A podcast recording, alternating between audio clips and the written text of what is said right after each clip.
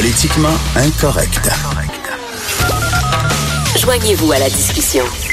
Appelez ou textez 187 Cube Radio. 1877 827 2346. Et ça va mal dans la police. Ça me semble que comme société, on devrait avoir confiance au corps policier, les différents corps policiers. Mais là, il y a comme un climat de méfiance parce qu'on regarde là, ce qui se passe, on comprend plus rien. Il y avait eu, euh, bon, ces histoires à la police de Montréal, là, euh, la police de Montréal qui espionnait certains journalistes, dont Patrick Lagacé. On disait que c'est ça cette affaire-là? Puis là, il y a eu un ménage qui était fait. Mais là, Martin Prudhomme, qui était chef de la SQ, qui vient d'être suspendu, euh, nouvelle de dernière dernière heure de Radio-Canada euh, des accusations de racisme contre la GRC. Paraît-il qu'il y a des policiers euh, noirs euh, au sein de la GRC qui sont victimes de racisme. Ben, on, se demande qu'est-ce qui se passe exactement dans les, dans les corps policiers du Québec. On va en parler avec François Doré, ex-policier à la Sûreté du Québec, qui est maintenant à la retraite. Il a aussi collaboré avec l'Interpol. Bonjour François. Bonjour, Richard. Bonjour, c'est vrai. Ben, premièrement, l'affaire, là, l'affaire Prudhomme, c'est tellement nébuleux. Et puis, lorsqu'on a vu la, la, ministre, Mme Guilbeault, euh, dire, dire euh, il y, a des, euh, y a des allégations de nature criminelle graves, mais pas en dire plus, moi, je trouve que c'est épouvantable. On entache la réputation d'une personne parce qu'on se demandait, c'est quoi? C'est-tu de la corruption? C'est-tu des agressions sexuelles? C'est-tu du harcèlement? Ça laisse circuler toutes les rumeurs possibles et impossibles. Ce gars-là, on dirait qu'on on l'a tué sa place publique, même s'il s'avère qu'il n'y a rien à se reprocher, ça va être difficile pour lui de retourner à la là. Oh, c'est sûr, ça va être difficile. Mais la première question, quand euh, Mme Guilbeault est sortie sur la place publique en, parlant de la, suspension du relevé provisoire du directeur Martin Prudhomme, je pense que la première question à se poser, c'était est-ce que c'est personnel ou c'est professionnel? On comprend avec euh, les recherches des journalistes, le Journal de Montréal a fait une bonne recherche là-dessus, euh, on comprend que c'est pas personnel, on comprend que c'est professionnel, c'est ça serait lié à une enquête.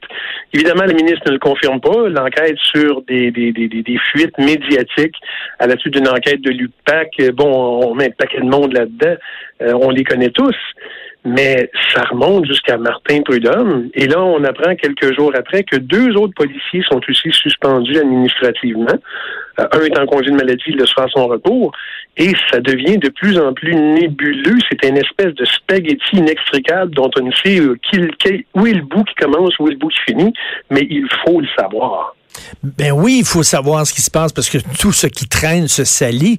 Euh, mais c'est vrai, au début, je faisais la, nomenclature, la liste des, des corps policiers euh, euh, avec des problèmes. Mais j'avais oublié l'UPAC. Effectivement, l'UPAC, il y avait comme une, chasse aux sorcières à l'interne pour savoir qui fait couler des informations au public.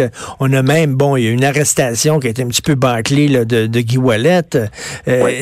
C'est hallucinant quand on regarde ça. Est-ce que, est-ce que tu as peur, toi, que parce que c'est c'est important dans une démocratie que les gens aient confiance au corps policier, parce que là, si on commence à se méfier des figures d'autorité, ça va mal. Ben, c'est sûr que si, on commence à se méfier des figures d'autorité, je pense qu'on doit garder une certaine confiance, mais on doit garder un certain œil sur les policiers, leur façon d'administrer la police, leur façon de faire. Écoute, de tout temps, je pense que ça a été, ça a été décrié, euh, ben, la police de Montréal, la sortie du Québec, la GRC, de tout temps, leur façon de faire, leur façon opérationnelle a été questionnée, puis il y a des avocats qui le font très bien, hein, n'est-ce pas? Mais leur façon d'administrer les choses, d'administrer les enquêtes, je pense qu'il c'est de plus en plus sur la place publique. On le voit avec Martin Prudhomme. Il a été envoyé au SPVM pour un an. Il est de retour à la sûreté. On le voit avec l'UPAC. L'UPAC qui fait des enquêtes qui n'aboutissent pas toujours au résultat que l'on souhaite, malgré un paquet d'informations, malgré un paquet de prétentions. Est-ce que c'est significatif du fait qu'on manque de détails d'enquête ou on ne veut pas aller plus loin? Quand on, on est en ces questions-là. En même temps, tu sais, je veux dire, bon, on est quand même rendu assez loin. L'UPAC a quand même porté des accusations contre la vice-première ministre, l'ancienne vice-première ministre, Nathalie Normando. C'est gros, là. C'est une personne importante. Et j'imagine que pour arriver les gens, bon, on dirait que les gens vont être tranquilles seulement la journée, ils vont avoir des accusations portées contre Jean Charest. Premièrement, je m'excuse, mais écoute, habituellement, des gens de cette stature-là, bon, on sait pas s'il a fait quelque chose de mal. Un. Deuxièmement, mettons si effectivement il avait fait des malversations, Jean Euh, c'est pas fou. Tu te protèges dans ce temps-là. C'est pas toi, c'est pas toi personnellement qui cale les shots. C'est des gens autour de toi. Donc, amasser les preuves pour pouvoir incriminer un ancien premier ministre, écoute, ça prend du temps. C'est des enquêtes de très longue haleine. Oh, tout à fait.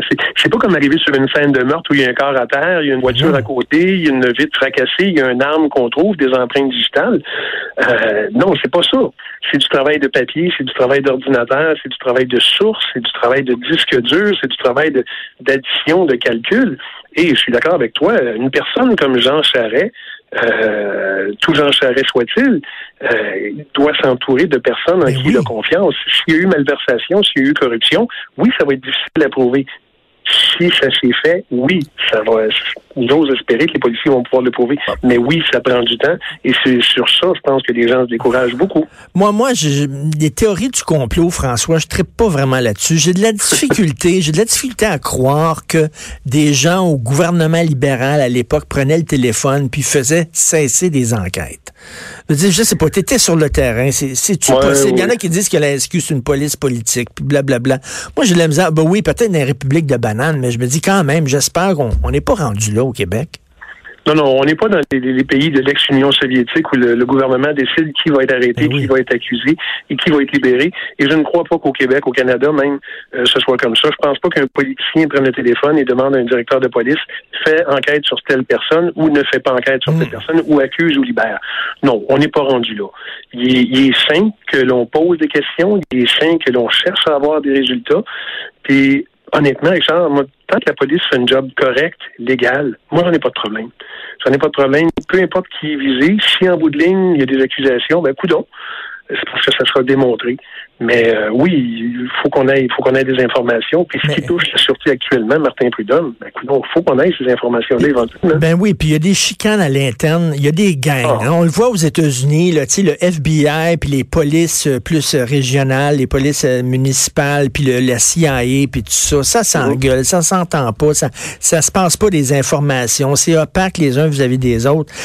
toi, quand tu étais sur le terrain, tu sentais-tu qu'il y avait des gangs au sein de la Qui avaient été comme un genre de guerre interne entre différentes gangs, différentes factions, différents clans? C'est sûr. Ça, c'est de tout temps, ça. C'est les groupes, c'est les amis, c'est les clans qui réussissent à un moment donné à s'unir pour obtenir un résultat, mais qui, entre-temps, ont toujours divisé sur qui va être calife à la place du calife, hein, on s'entend là-dessus, et ça forme des groupes. Ben oui, il y a des, des, il y a des, il y a des clans, il y a des amis, euh, sauf que ce que moi j'ai vu, c'est à un moment donné, tout le monde était capable d'être uni pour un but commun, c'est-à-dire la lutte contre le crime. Euh, aujourd'hui, c'est plus politique. Est-ce que la police est devenue politique? Regarde, entre police et police, à un moment donné, rendu à cinquième lettre, ça change. Hein? Hmm. Mais euh, il y en a qui ont développé des affinités politiques. Il faut faire attention. Mais tu tu regardes ça, des fois, tu te poses des questions. Tu il y avait Nathalie Normando qui, à l'époque, sortait avec le chef de police de la ville de Montréal. Comment il s'appelait déjà, le chef de police de la ville de Montréal? En tout cas, puis... Euh, de l'homme. De l'homme, c'est ça. Puis qui avait été reconduit à son poste de chef de police, puis qui avait quitté son poste du jour au lendemain sous mhm. prétexte d'aller faire du vélo aux États-Unis ou je sais pas trop quoi. C'était vraiment bizarre.